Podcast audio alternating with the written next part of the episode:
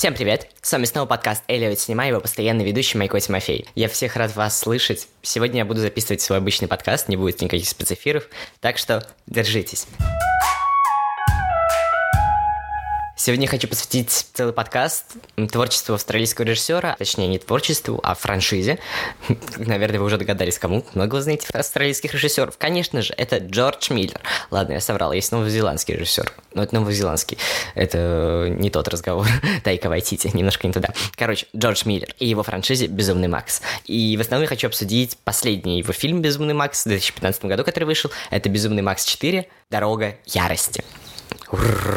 Прям вот уже трясет. Обожаю, на самом деле, этот фильм. Кратко о сюжете, как всегда рассказываю. Это четвертый фильм франшизы «Безумный Макс». Главный герой Макс, это уже не Мел Гибсон, это Том Харди. В общем, на самом деле они очень похожи, но Мел Гибсон будет пофактурнее и поинтересней, а Том Харди достаточно такой не очень пластилиновый актер, он, он такой непонятный, жалейка. Милый, хорошо, но, но жалейка.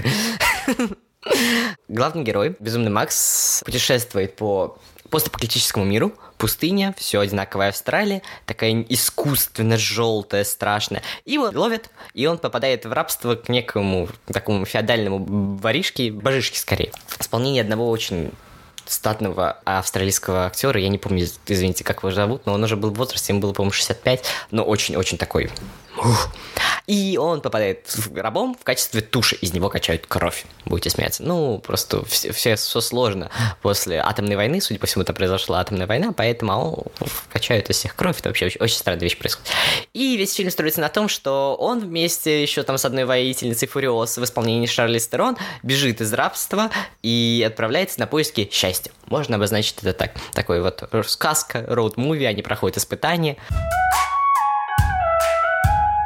Давайте кратко предысторию. Я уже сказал, что это четвертый фильм из франшизы «Безумный Макс». Первый — это «Безумный Макс», снят он просто в 81 году. Он был самым кассовым в истории всего австралийского кино, потому что при бюджете 100, по-моему, с чем-то, или 300 с чем-то тысяч австралийских долларов, ну, сравнительно, ну, конечно, не маленький для того времени, но, в общем, небольшой бюджет, он собрал около 100 миллионов и снискал безумную популярность по всему миру. Через два года было снято продолжение, «Безумный Макс», не помню второй фильм, как называется, с большим бюджетом, большим размахом, и уже была постапокалиптика. Если первый фильм это больше было похоже на какую-то быличную полицейскую драму, и к тому же сам Джордж Миллер работал в скорой помощи, поэтому ему было знакомо вот эти вот все байки, байкерские погони, все остальное, то второй фильм был скорее «Одиноком рыцаре» в мире постапокалипсиса, где мир разделен на безумных бандитов и немногих людей, сражающихся за порядок. Третий фильм — это «Безумный Макс под куполом грома». Он является самым спорным, но, честно скажу, моим самым любимым. Он очень подробно изучает человеческую природу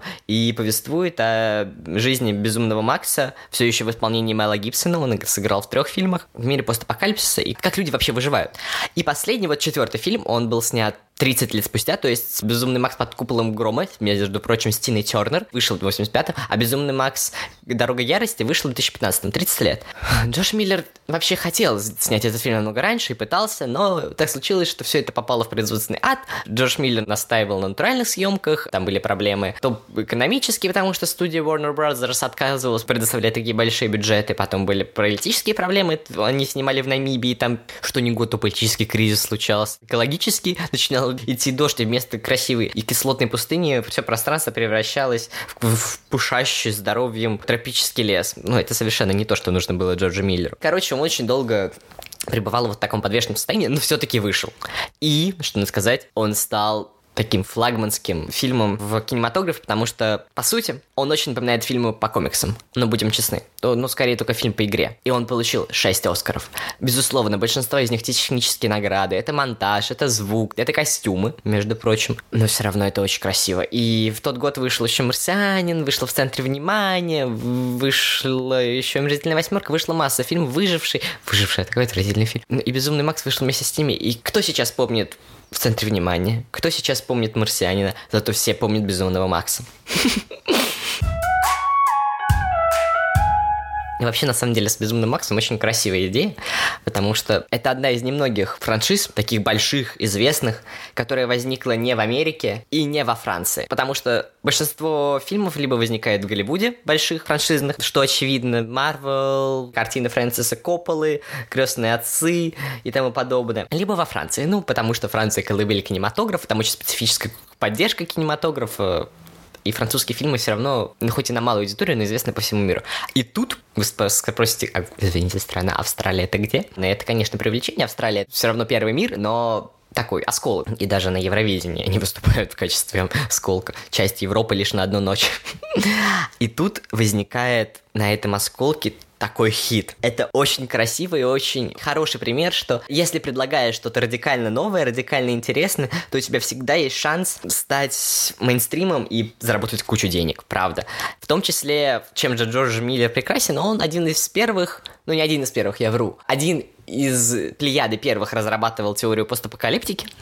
То есть там еще параллельно с ним работал Джеймс Кэмерон с Терминатором и, может быть, Стэнли Кубрик со всякими его заводными апельсинами и тому подобным. Ну, конечно, здесь еще Джордж Лукас. Но Джордж Лукас не совсем постапокалиптика, он скорее фантастика. А он изобрел жанр дизельпанк. Никто не знал этого жанра. И та-да, появился. Он затратил массу времени, много труда. И тот дизельпанк, который в последнем Безумном Максе с Шарли Стерон и Николасом Холтом, совершенно не тот дизельпанк, что был в первом, потому что первый, как я уже сказал, это скорее полицейская драма. Но то, что он спровоцировал рост культуры, рост культуры панков, рост культуры эмо, рост культуры вообще рост каких-то межкультурных практик, контркультурных теорий, это круто. Одно из таких ярких выражений такого творчества — это то, как в «Последнем безумном Максе» изучается феномен обожествления и вообще веры. У нас постапокалипсис, люди потеряли науку, люди потеряли обычную религию, люди потеряли все. Многие люди просто потеряли жизнь, ха-ха. Но в то же время они не потеряли веру они не потеряли веру в какие-то божественные практики,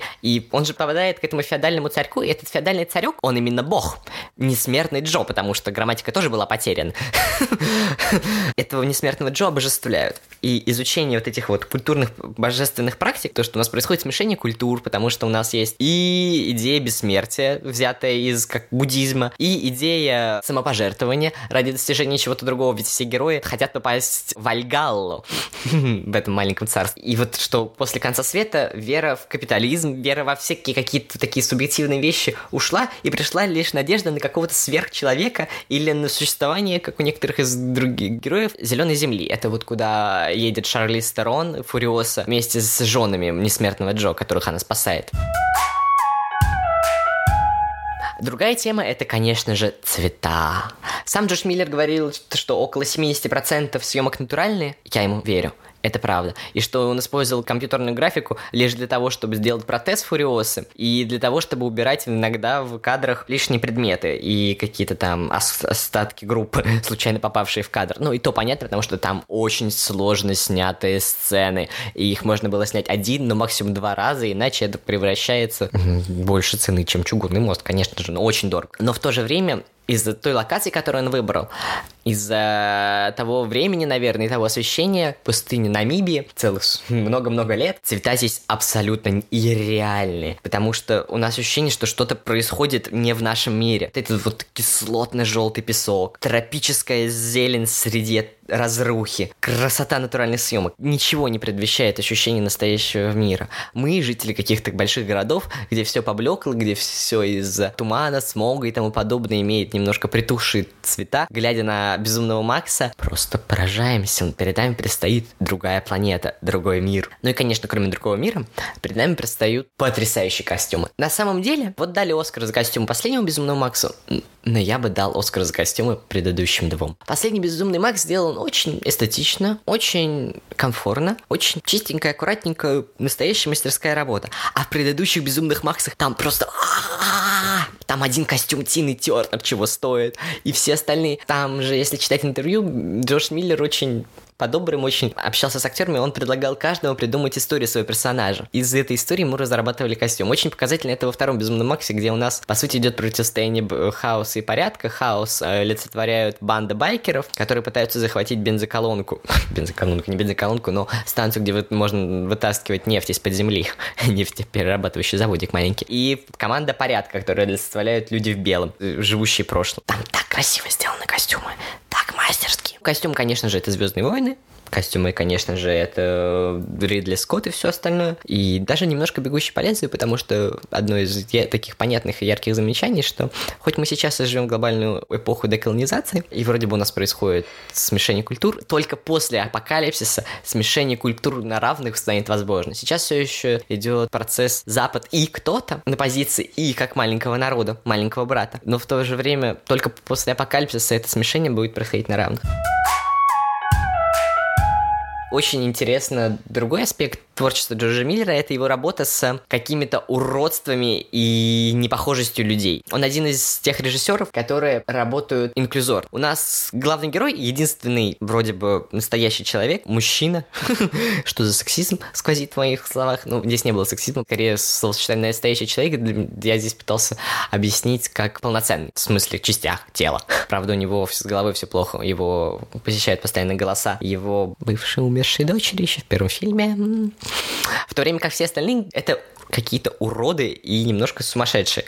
Фуриос, у которой нет одной руки. Несмертный Джо, который живет как Дарт Вейдер и питается только молоком матерей. Привет, Стэнли Кубрик с водным апельсином. Все его сыновья, которые либо гиганты с, с мозгом трехмесячного младенца, либо умные люди с телом младенца. Все вот эти вот белые люди, которые непонятно, либо они красят свое тело, либо у них произошла пигментация. И к тому же он работает с возрастными актерами. Все самые сильные, самые печальные сцены в этом фильме, а их, надо сказать, достаточно, связаны именно с возрастными актрисами. Герои Шарли Стерон и Макса в какой-то момент встречают племя матерей, откуда, в общем, рода Фуриоса. И это бабушки. И они постепенно по ходу фильма умирают. И вот эти вот моменты, они самые тяжелые, самые сложные. Это, конечно, достаточно манипулятивная техника. Но мне кажется, убивать младенцев, все уже устали от убитых младенцев. В то время как убивать наших бабушек, убивать наших дедушек, убивать тех близких, которые служат для нас олицетворением детства, это намного честнее, намного тяжелее. Старшим тяжелее прожить в мире постапокалипсиса. И они постепенно передают свои знания, свои технологии и самих себя в жертву ради будущего других людей. Минутка грусти. Да, очень сильная сцена со смертью почти всех этих бабушек. Грустная и сильная. Нельзя забывать, что это роуд-муви, причем роуд-муви потрясающий. Не существует никакого другого роуд-муви, который бы снят так сильно. Все говорят, конечно, что это постарались гонки Формулы-1, постарались игрушки. Да, безусловно, но снято это очень круто. Все вот эта погоня, скалы, милые шуточки. Мы весь фильм куда-то летим. У нас нет времени отвлечься. Так же, как и нет времени отвлечься у Макса и Фуриосы, потому что они едут к цели, и им нельзя останавливаться. Это лучшие гонки, лучшие тачки. Какие там тачки? М-м-м, машина с кучей примочек. Там есть постоянные какие-то оружия, какие-то случайные... Короче, э, любители передачи «Тачки на прокачке» или как британское шоу о машинках, точно понравится этот фильм. Роуд-муви сам по себе это всегда фильм Одиссея. Может быть, там не всегда совпадают элементы, но так или иначе, роуд-муви это изучение топографии мира, что, в общем, нам показывают, нам наносят карту, и даже какой-то момент ее показывают мира и рассказывают, что, где и как. Ну и, конечно, он очень символьный. Символьный и постмодернистский. Символьный через то, что, например, Макс вначале в маске, а потом без маски, и когда он перестает носить маску, он перестает быть тушей и обретает себя, и лишь в конце, после того, как он проходит испытание силы, он получает имя и получает, разглашает его. Это очень показательно и красиво. Конечно же, еще это огромное количество заимствований, потому что один из самых таких вот моментов, это когда Фуриоса в боевой фуре влетает в песчаную бурю. Как это красиво! У нас возникает ощущение космоса. Мы вспоминаем Интерстеллар, вспоминаем Космическую 2001, потому что на нас движется огромная песочная буря, и машины взлетают, но Фуриоса все еще несется, и ты думаешь, какая красота! Но это не, на, не планета Земля, это не Австралия, это какой-то Марс, Меркурий, Венера, кто угодно, только не Австралия. Очень-очень крутой вот эта вот работа с пространством. А постмодернизм через родство с Дартом Вейдером, потому что, как уже сказал Несмертный Джо, это, безусловно, Дарт Вейдер. А еще ассоциации с Татуином, где вы еще можете встретить такую высушенную планету, кроме как на Татуине. Здесь и Терминатор Джеймса Кэмерона, здесь и Звездные войны Джорджа Лукаса, и даже Друзья Оушена, и Терренс Малик с его древом жизни. Здесь все. Еще, конечно, такой забавный комментарий, когда я смотрел фильм, пришел в голову у них же есть рули. Если раньше люди, когда шли на войну, шли на какую-то погоню, брали с собой мечи, ружья, фаллические символы, Теперь они берут рули. У них руль фаллический символ. Правда, не фаллический. Но так все, извините меня, это пошлый флюкарт. Все заметили пейзаж. Это так красиво, так мило, так чудесно. А еще брат Бетховен и вот эти счетовод, который тоже урод, которому тоже нужна инклюзия. Короче, здесь постмодернизм полон и весел. Но надо сказать, что не везде постмодернизм. Когда гонки — это абсолютно оригинальное, умное произведение, и не всякое постмодернистское произведение так легко сделать. А другой мотив, который возник в моей голове после просмотра фильма, это, конечно же, пересечение с Хаяо Миядзаки. Даже не под конец фильма, а где-то в середине, когда мне сказали, что земля отравлена, и мы не можем вырастить семена, я их везде сажаю, они не вырастают. Это сказала одна из племени матерей. Я понял, что это Навсекая из долины метро. А потом я еще подумал и понял, что Фуриоса — это Навсекая. А потом я еще подумал, что Хаяо Миядзаки была надежда. Были грибы, которые очищали почву. Были жуки, которые защищали грибы. У Джорджа Миллера надежды нет. В конце, спойлер, Фуриос возвращается в цитадель вместе с остатками отряда и открывает воду. Они получают семена, и у них есть возможность вернуть предыдущий мир, но экология вроде бы надежды есть, но на самом деле нет. Феминизм вроде бы да, а вроде бы нет. И вообще, конечно, забавная ирригационная теория. Почти Виткель-Фогель. Откуда в моей, эти, в моей голове эти социологические знания? Потому что здесь цивилизация держится на каких-то маленьких опорных точках. И цивилизацию держит лишь то, что в одиночку эти опорные точки невозможно занять.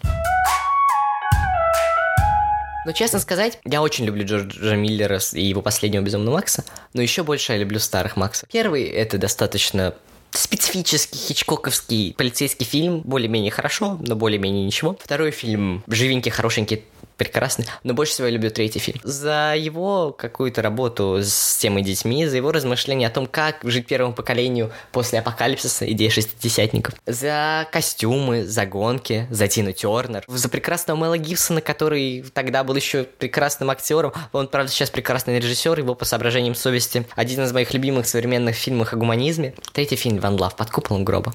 И там еще ГУЛАГ, Солженицын. И русская классика. В то время как четвертый, он новый, он прекрасный, он флагманский, он красивый, он желтый, он грязный, он кровавый, он... А, можно перечислять массу красивых эпитетов. И можно вспомнить, что он даже шел в 3D, IMAX. В нем выработан стиль, в нем выработана манера. И всем хочется нам быть сильными, как Фуриоса, быть самоотверженными, как Николас Холт, быть богатыми, быть добрыми, быть какими-то еще. Но всем ли это удастся? Джордж Миллер, насколько мне известно, сейчас планировал, до карантина, понятное дело, снимать приквел о жизни Фуриоса. Джордж Миллер уже совсем не молодой автор. Я верю, что все-таки мы доживем до фильма Джорджа Миллера Фуриосе, что произойдет масса новых вещей.